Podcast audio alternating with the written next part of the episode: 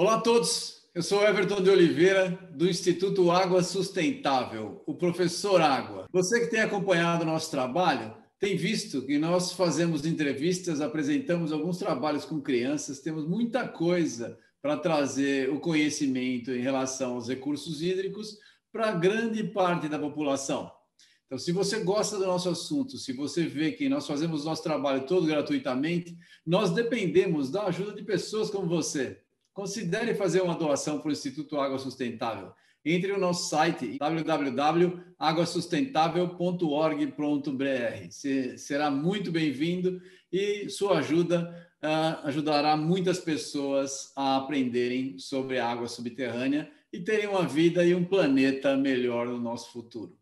Hoje, nós temos a honra e o prazer de trazer para vocês o professor Milton da Silva Mata. Ele é geólogo, doutor em geologia e geoquímica pela Universidade Federal do Pará. Atualmente é professor coordenador acadêmico do programa de pós-graduação em recursos hídricos do Instituto de Geociências da Universidade Federal do Pará. Ele possui grande experiência na área de geociências, com ênfase em hidrogeologia, atuando principalmente nos seguintes temas: recursos hídricos, água subterrânea, abastecimento hídrico, qualidade das águas, poluição e contaminação dos recursos hídricos e gestão das águas. É alguém que tem grande autoridade para falar de águas e é um prazer ter, ter você aqui conosco. Milton, por favor, conta para gente um pouquinho da sua trajetória, como é que você virou hidrogeólogo, como é que você chegou a ser o professor Milton da Mata. Então, é, bom, eu agradeço a atenção de vocês, agradeço a escolha do meu nome e as palavras que foram ditas aí. E vamos ver se a gente consegue contribuir um pouco mais para o processo de gestão dos recursos hídricos do nosso país e, por que não dizer, do mundo inteiro, né? já que a, os recursos hídricos estão conectados. Eu me formei em 77 como geólogo e depois fiz uma especialização em geologia e geoquímica em 79. Em 80, eu fui contratado pela Universidade Federal do Pará para o Instituto de Geociências. Né? Comecei a dar aula aí em 1880, né? na, na década de 80. 1800. De 79, né? Eu entrei na universidade em 79.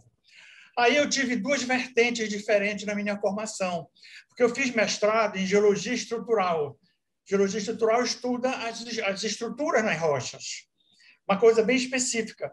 Fiz o mestrado em 82 e fui para os Estados Unidos fazer o doutorado também em geologia estrutural. Fui para o estado da Geórgia, para a Universidade da Geórgia, nos Estados Unidos, fazer o doutorado. Passei lá três anos e meio. Só que quando eu estava com dois anos e meio, mais ou menos, eu vim ao Brasil para fazer o trabalho de campo, com meu orientador americano. E aí ele resolveu dar uma olhada na minha dissertação de mestrado. Né? Milton, me mostra a tua dissertação de mestrado aí. Ele, ele, tinha, tinha sido emprestada na biblioteca duas vezes, para duas pessoas. Quer dizer, para que estava servindo o meu mestrado? Né, em geologia estrutural. E eu concluindo o doutorado, para que, que vai servir esse doutorado em geologia estrutural de novo? Né? Vai ficar uma maçaroca de coisas na biblioteca e ninguém vai ver. Foi aí que deu uma loucura na minha cabeça. Aí eu digo, sabe do que mais? Eu não vou concluir esse curso. Voltei com ele para os Estados Unidos, fiz todas as tarefas relacionadas ao meu doutorado, passei no exame de qualificação, passei em tudo que tinha que passar, nas disciplinas, etc. E fiz uma carta ao presidente do, do CNPq, na época, porque eu tinha uma bolsa do CNPq durante quatro anos. E eu terminei em, três anos e meio e disse que eu não ia mais fazer que aquilo que eu estava fazendo, o CNPq estava gastando dinheiro comigo e não ia servir para nada para o Brasil. Ia servir para minha formação pessoal, mas para o Brasil, para aquilo que eu estava sendo é, cobrado, não ia servir para nada. Aí eu não terminei o doutorado, voltei para o Brasil. Voltando para o Brasil, eu voltei a, minhas atividades na universidade, fui diretor, da, do chefe do departamento, tive algumas atividades de pesquisa, e aí eu resolvi assumir outra coisa, que foi por o conselho de um grande professor amigo meu, Francisco Matos, ele disse: por que, que você não faz um doutorado em água? Aí eu disse: água? Eu vou estudar água? Para que, que serve a água? Cadê o meu martelo de geólogo? Cadê a minha bússola de geólogo? Como é que eu vou estudar água? E esse visionário, que foi meu professor, foi meu orientador do doutorado, ele disse: a água é o futuro da humanidade. Está aqui. E ninguém está fazendo isso. Aí a gente montou um curso de especialização em hidrogeologia aplicada. Eu fui aluno de novo. Quer dizer, eu já tinha mestrado, estava com três anos e meio com doutorado, e fiquei com o doutorado incompleto. Voltei e fiz uma especialização em água. Foi aí que eu fiquei apaixonado pela, pela, pelo assunto. E aí eu resolvi fazer o doutorado em recursos hídricos. E aí me concluí o doutorado em 2002, né? E a minha tese de doutorado não para na biblioteca, todo mundo quer. Todo mundo quer pedir, todo mundo usa. Né? Então, dentro do esquema da Universidade Federal do Pará e mais algumas universidades que a gente tem contato, esse recurso aí está é, tá sendo procurado. Então, foi assim que eu me formei, foi assim que eu comecei a fazer um doutorado incompleto. Talvez eu seja o professor da UFPA que tem dois, dois doutorados, um incompleto e um completo. Né? Então, é essa a minha trajetória. Aí a gente está trabalhando aí na área de recursos hídricos desde então. Muito legal, muito legal. Claro, o, o Francisco Matos é uma pessoa, é, além de ser uma referência, é uma pessoa excepcional, muito simpática, né? Então você deu sorte de estar trabalhando junto com é ele. Assim, a gente trabalha junto. deu sorte. Hoje eu sou coordenador do, do programa de pós-graduação em recursos hídricos eu sou coordenador do Laboratório de Recursos Hídricos e Meio Ambiente da universidade e agora sou coordenador do curso de especialização em gestão de recursos hídricos. São três coordenações que eu divido aí minha carga horária pelas três. Muito legal, muito legal. E quais os maiores desafios para a gestão de recursos hídricos hoje no Brasil? E como superá-los? Você tem alguma sugestão? Claro. Olha, formando mais gente, por exemplo. É, é entrar na, na, área de recursos humanos é muito importante. Agora, o nosso país tem uma particularidade. A água está onde ela está, não onde a gente gostaria, onde a gente gostaria que ela tivesse. Para você ter uma ideia, hoje, é, 70% dos recursos hídricos do Brasil está na Amazônia, onde você só tem 6% da população. Então, água para caramba, mas pouca gente. Se você for no Sul Maravilha, por exemplo, a gente tem 41% da população e tem 6% da água. Então, o desafio, o grande desafio para a gestão dos recursos hídricos da Amazônia e do resto do país é exatamente você entender esse processo. Né? Como se faz a gestão de recursos hídricos na Amazônia diferente do Nordeste, por exemplo. Aqui a gente tem rocha sedimentar, rocha porosa, então, a água subterrânea é muito importante aqui, na, aqui que eu falo na região amazônica como um todo. Mas quando você vai para o Nordeste, por exemplo, né, as rochas são cristalinas. Então, a água subterrânea não, não existe praticamente. Ela é muito complicada. Ela só está inserida nas estruturas das rochas. Aí eu tenho certa facilidade para isso, porque eu trabalhei em geologia estrutural antes então, eu tô, de vez em quando eu vou na, na, no Ceará, que a gente tem uma relação muito, muito importante com eles, e eu ministro curso em geologia estrutural e geologia estrutural aplicada a recursos hídricos, aplicada à água subterrânea. Não. Então, isso facilita todo esse intercâmbio aí que existe. Muito legal, muito legal. Então, e, e qual que você acha que são os maiores desafios hoje no Brasil? Olha, o desafio é você fazer a gestão da forma que ela tem que ser, né? Eu passei agora, por exemplo, um trabalho aí, uma, uma dissertação de mestrado para um aluno meu, em que ele está fazendo a, a, relação que existe entre a gestão, como é que tem que, tem que ser feita a gestão dos recursos hídricos da Amazônia e do Nordeste. Essa diferença que existe aí, né? Você tem que ter. Então, você precisa formar pessoal, recursos humanos, e tem que trabalhar no, no que, no, no, nas características é, ambientais que, que você tem. Para você ter uma ideia, no Ceará chove 7, 700 milímetros por ano.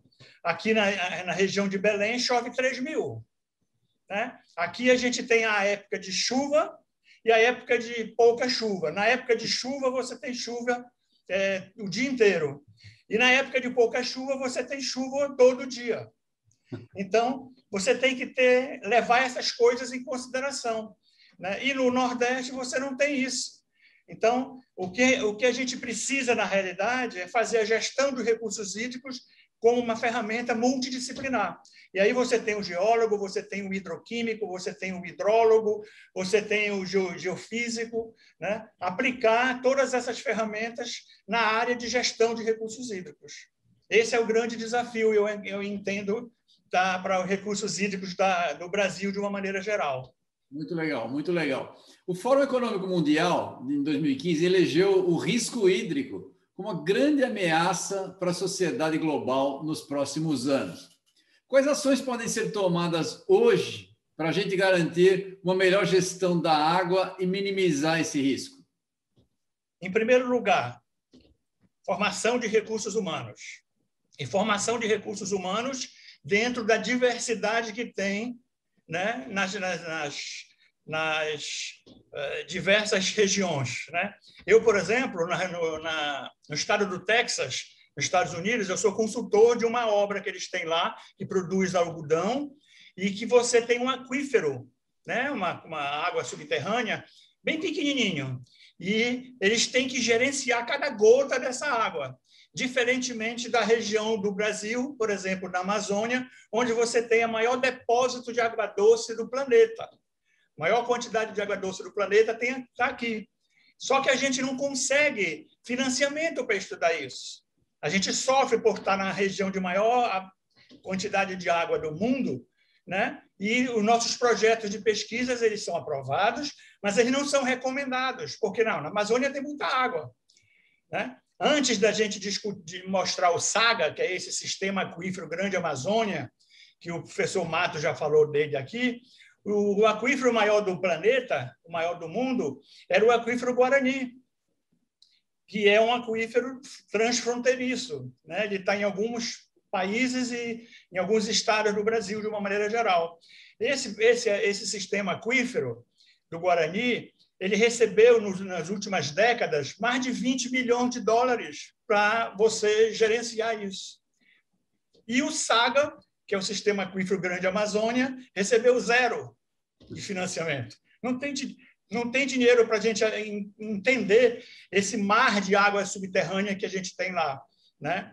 E o outro ponto em si é a, a problemática que existe hoje no Brasil e no mundo de uma maneira geral é você é, não utilizar tanto a água subterrânea. Né? A, água, a água subterrânea, se você for fazer uma comparação, né? Lembra daquele jogo do Brasil e, e, e Alemanha que foi 7 a 1?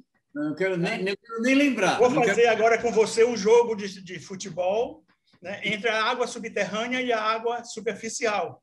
A água subterrânea ela é mais abundante no mundo, de uma maneira geral.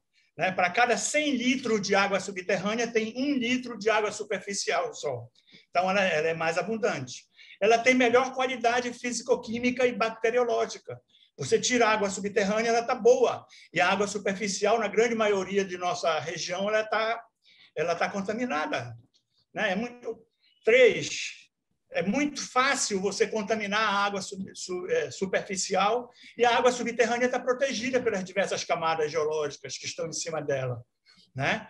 Então, você tem três. Quatro, a água subterrânea ela é mais barata pasmem, né? é mais barata para você fazer abastecimento do que a água superficial. A gente tem dois trabalhos sobre isso, um do professor Tancredi, que estudou a região de Santarém, e mostrou que lá é cerca de 30% mais barato abastecer a cidade de Santarém com água subterrânea do que com água superficial.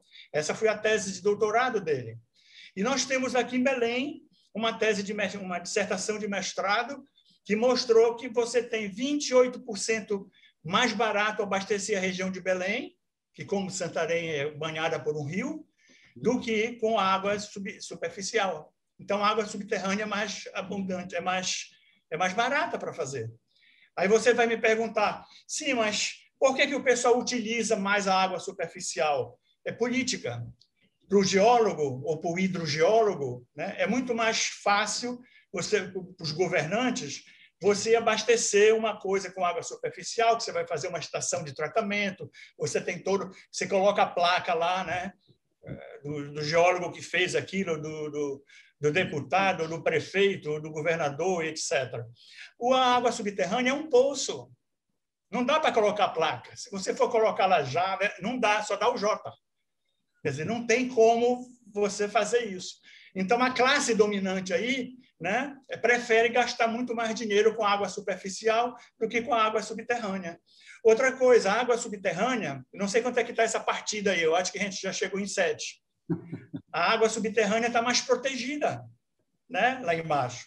E ela pode usar, é outra, é outra qualidade, você pode fazer um, um, um investimento gradativo.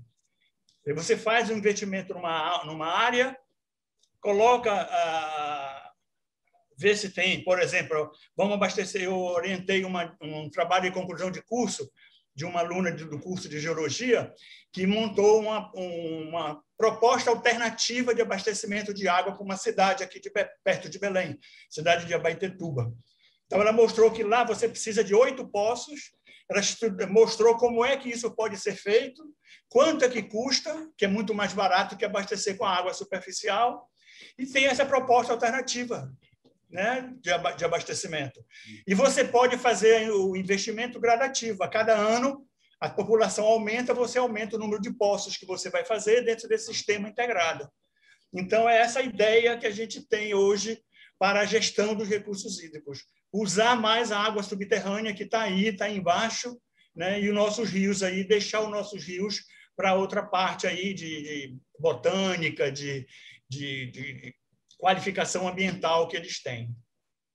Legal, legal. Então, mas as questões que envolvem hidrogeologia, elas precisam ser bem estudadas, né? Hidrogeologia e hidrologia como um todo, né? Precisam ser bem estudadas para a gente poder subsidiar essas respostas aos problemas que a gente está enfrentando, né? Escassez, contaminação e a própria gestão, como você mencionou.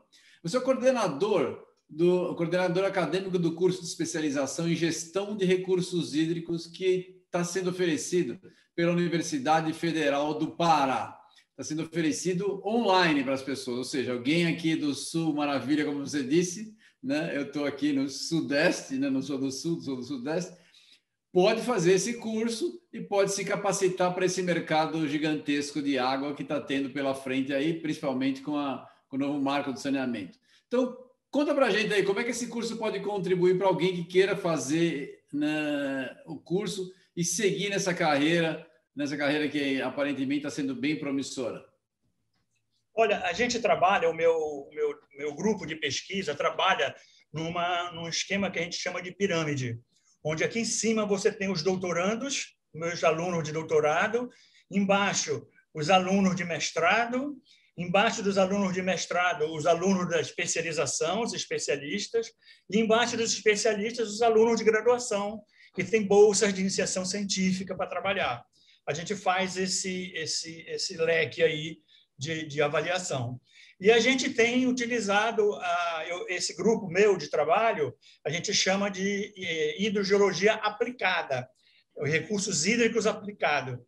Dificilmente a gente vai ver qual é a data, qual é a, a, a idade da água, qual é a composição química da água. A gente vai aplicar isso para resolver problemas sociais, para resolver problemas da sociedade.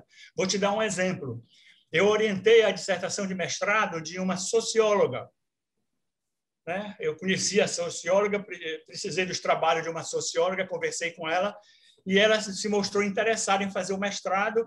É, aí eu fui ser o orientador de mestrado dela. E ela mostrou na dissertação que é, as doenças psicossociais são causa, que são causadas pela falta de água em Belém. Porque a gente está diante da maior quantidade de água doce do planeta e falta água. Por que, que falta água em Belém? Por que, que falta água em Manaus? Se a gente está na Amazônia com toda essa chuva, com tudo isso. Então, é um problema de gestão, é um problema de gerenciamento da água. E ela mostrou que a falta de água que cria na pessoa um é, doenças de veiculação hídrica, né? pela, pela ausência da água. Né? Então, são doenças psicossomáticas, psicossociais, que são causadas pelo fato do pessoal não ter água e vai ter que trabalhar sem água, não tem água para cozinhar e tal, e de repente tem uma, um bairro aqui em Belém que fica 15 dias sem água. E nós estamos diante da maior quantidade de água doce do mundo. Então, no Ceará, por exemplo, não falta água. Ceará não tem água, quase água subterrânea, chove muito pouco, as rochas não, não ajudam, porque elas não são porosas como são as daqui, e não falta água. Por que, que não falta água? Né? Porque a gestão está sendo bem organizada lá. E a nossa aqui não é. Aí tem, eu estou tomando aqui, eu tenho é, sempre a companhia de, de uma garrafa dessa de água. E essa aqui é uma água mineral. E o que é que a gente fez numa dissertação de mestrado? A gente de especialização em gestão de recursos hídricos. A gente mostrou que essa água é, não é potável. Isso foi um corre-corre aqui em Belém. Né? As empresas de água mineral queriam me matar aqui. Por que, que eu estou dizendo isso? Porque a, o pH dessas águas aqui são em torno de 4. E, pela legislação, o pH tem que ser acima de 6, 6,5 a 9 é o que diz a, a, a, o Estado do Pará como um todo, é, é, o, nosso, é o nosso critério, né? e assim também a Organização Mundial de Saúde também diz que é. Então, a gente está tomando uma água que está criando gastrite, que está criando úlcera, e o estado do Pará é o estado que mais câncer gástrico tem da, da, da, de todo mundo, de, toda, de todo o país. E isso aqui é uma ferramenta de gestão de recursos hídricos. Então, esse curso que vai começar agora, deve começar em julho, ele vai ser um curso que tem uma metodologia que, de tal maneira, vai proporcionar a gente fazer uma gestão de recursos hídricos aplicada a resolver problema social. Sim, bem, bem interessante, bem interessante. E quem pode fazer essa especialização? E é, esse curso de vocês? Que, que tá Qualquer sendo... pessoa que tenha o, o grau de, de graduação. Qualquer, qualquer, qualquer área, área pode fazer, qualquer área, contanto que tenha o curso de graduação. É um curso de especialização que exige que você seja graduado. Mas a gente tem uma quantidade muito grande de engenheiros, de advogados, de, de, de geólogos né? e hidrogeólogos. E qualquer um desses pode fazer o curso, que é um curso que tem até um esquema de nivelamento. A primeira disciplina que se, que se faz, ela nivela todo mundo, dando os fundamentos geológicos necessários a você acompanhar todo o curso.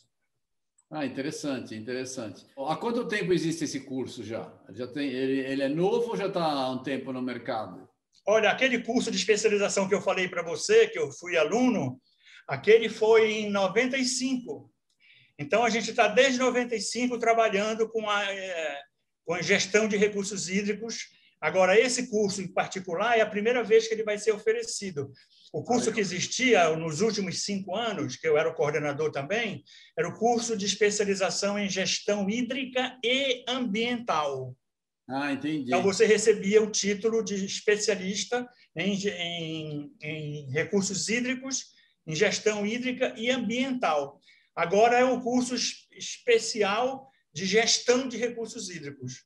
Né? É um curso que vai, vai mostrar as diversas ferramentas da gestão, como é que você manipula esse material todo em função da gestão das águas subterrâneas, principalmente. Muito legal. E, e quanto tempo de curso e, e, quanto, qual a demanda para uma pessoa que queira fazer? Quanto ele vai precisar de horas para poder fazer um curso desse daí, para ele se dedicar? É, o curso tem 735, se eu não me engano, horas. Né? Ele precisa ter acima de 360 para ser considerado um curso de especialização. Né? É um curso que dura 18 meses, você tem 15 meses de, de disciplinas e os últimos três meses é para você fazer a tua monografia, né? É o trabalho de conclusão de curso. E ele é todo, ele é todo montado em disciplinas que se, se, se completam, se ligam, e ele pretende também é, mostrar que a gente já está aplicando isso aqui, e é, e é uma das, das é, exigências hoje do MEC, a metodologia de pesquisa.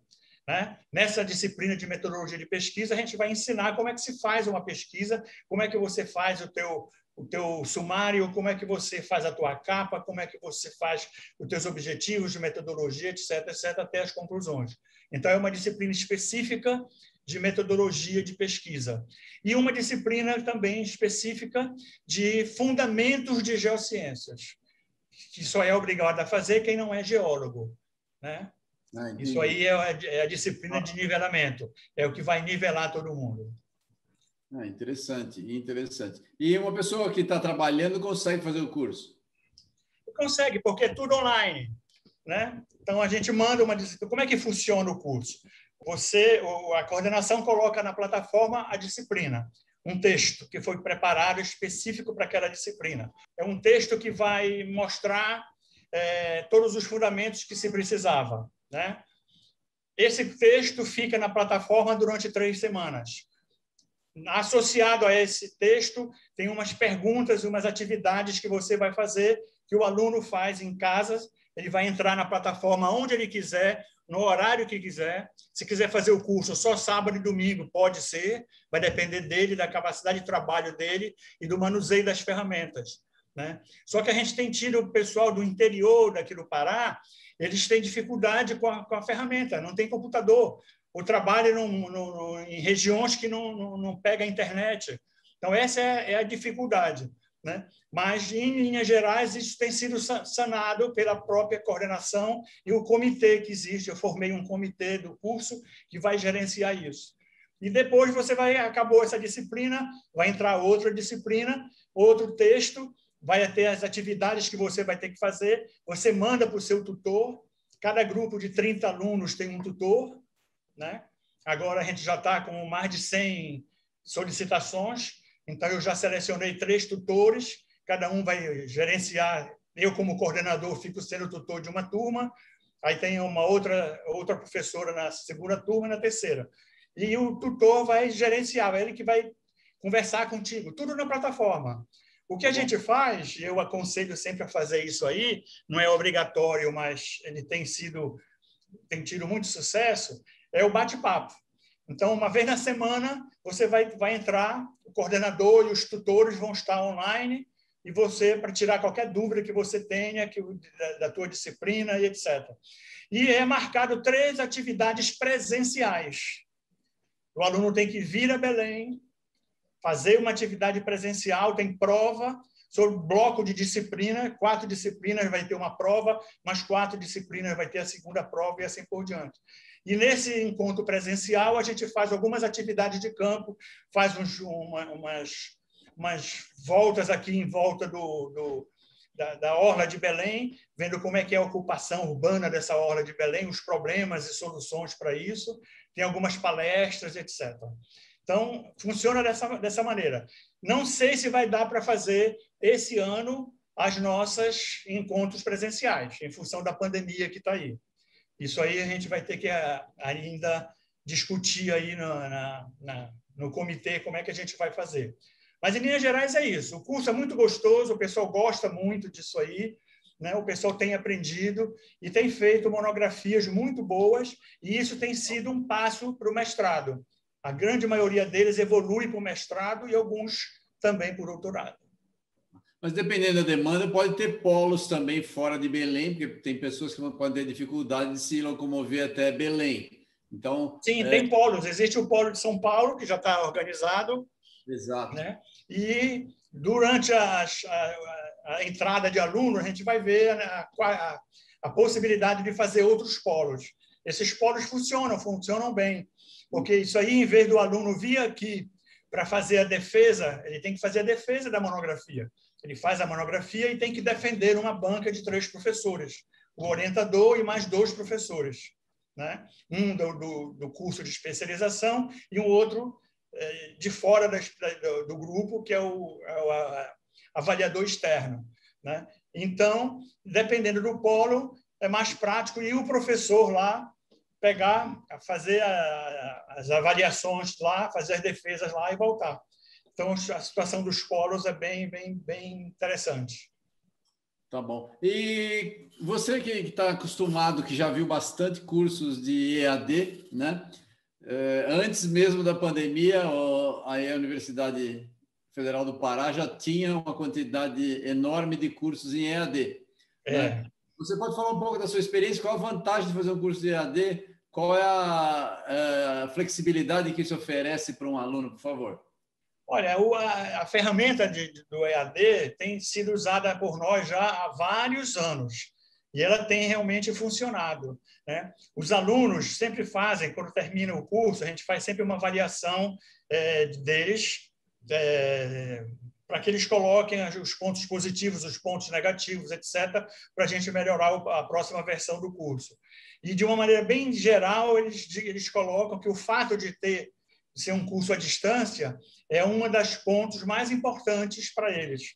Porque tem um aluno que vai chegar com você e vai dizer, vai chegar com o tutor, né? É, e vai dizer, professor, eu não pude fazer nada esses dois meses porque o meu trabalho não sei o quê, porque minha tia morreu, não dá para fazer. Aí o, o, tutor faz um trabalho específico com ele para que ele não abandone o curso, para que ele continue e esse atraso dele pode ser sanado. Né? Essa é a grande facilidade do, do, do EAD. Depois ele disse, olha, agora eu posso trabalhar bastante nesse curso, e aí ele vai, vai trabalhar online durante a semana inteira, por exemplo. Né? Então, ele vai recuperar as disciplinas que ele deixou de fazer por motivos pessoais é a ferramenta do futuro. A gente está falando isso EAD aí desde 95. É impressionante, impressionante. Mas os resultados são bons. A gente tem trabalhado no nosso Instituto Água Sustentável, tem dado um apoio muito grande para o trabalho da Federal do Pará, né? Tá, tem um bom alcance, tem bons professores. Qual, quantos professores participam desse grupo do curso? Você tem uma ideia? Olha, é, no curso passado, associando todos os professores que foram tutores e que é, entraram no curso de, de, alguma maneira como orientador, participando de, de das avaliações online, né, das defesas de monografia, nós tínhamos 49. Né? Ah, né? Eu acredito que agora a gente vai trabalhar com um número qualquer entre 55 e 60 professores, das mais diversas áreas. Né? É bastante, bastante gente, né? É bastante gente, é um grupo bastante gente, é um grupo multidisciplinar, Legal. né? É, a área de hidrogeologia hoje ela exige uma, uma, uma, uma, uma atuação multidisciplinar, né? um fecho de professores que cada um pode contribuir com a sua, uma, a sua parte de, de experiência e é um, é um, tem sido a mola propulsora desses nossos cursos. Sim, muito legal, muito legal. Bom, eu gostaria de agradecer muito a sua atenção. Se pudesse fazer suas considerações finais, fazer um chamado para os alunos participarem, para quem estiver interessado, tentar convencer aquele que está balançando ainda. Por favor, esse é o momento. Olha, aquele curso que eu mostrei para você lá em 95, ele era financiado pela CAPES. Os alunos eram um grupo de 14 eh, profissionais de Belém, né, que fizemos aquele curso, e a gente não só não pagava nada, como ainda tinha uma bolsa dada pela CAPES. Ao longo do tempo, a CAPES passou, parou de, de financiar. Então, a gente precisa agora que esse curso seja pago. É feito esse pagamento através da FADESP, que é a nossa Fundação de Amparo à Pesquisa aqui, e e tem uma demanda social, tem um grupo que não, não, não paga. Né? 20% de todo o pessoal que se inscrever não pagam. E o pessoal tem gostado muito do curso. Então, eu convido a toda a comunidade é, técnica, científica aí que está interessado, você que está aí querendo fazer uma pós-graduação, mas não tem tempo para fazer isso aí, né? não dá para assistir aula, faz o curso de especialização em gestão hídrica e você vai ter uma ferramenta muito grande para aplicar no mercado de trabalho. Era isso que eu gostaria de, de dizer nesses momentos finais aí dessa nossa esse nosso bate-papo, né? Que foi uma entrevista mais de bate-papo. É um bate você é uma pessoa muito amável é e dá para ficar à vontade para possíveis futuros contatos. Fica ótimo, fica é, ótimo. Eu recomendo a todos. O curso tem uma organização muito boa, tem uma quantidade de professores excelente. Se você tem dúvida, o mercado de água, principalmente agora que nós tivemos ah, o marco do saneamento, que vai dar uma chacoalhada no mercado, várias empresas vão entrar, vai ter investimento, essa é a perspectiva que nós temos de, de curto e médio prazo, ou seja, investir na área de recursos hídricos parece, nesse momento, para a sua própria carreira, se você está nos assistindo, uma boa pedida. Eu trabalho com água, né? também por, por uh, coincidência, trabalho com água junto com o Milton Mata, a gente já, já se conhece da área, e eu recomendo a todos, em termos de, de, de satisfação profissional por trabalhar com um assunto tão importante, isso é muito grande e vale muito a pena. Então, eu recomendo a todos, tenham um grande curso, por favor. Qualquer dúvida é só entrar no nosso site, nós estamos apoiando a divulgação desse curso. Sejam muito bem-vindos. Muito obrigado. Obrigado, Milton, pela sua gentileza e atenção conosco. Obrigado a você. Um abraço. Um abraço.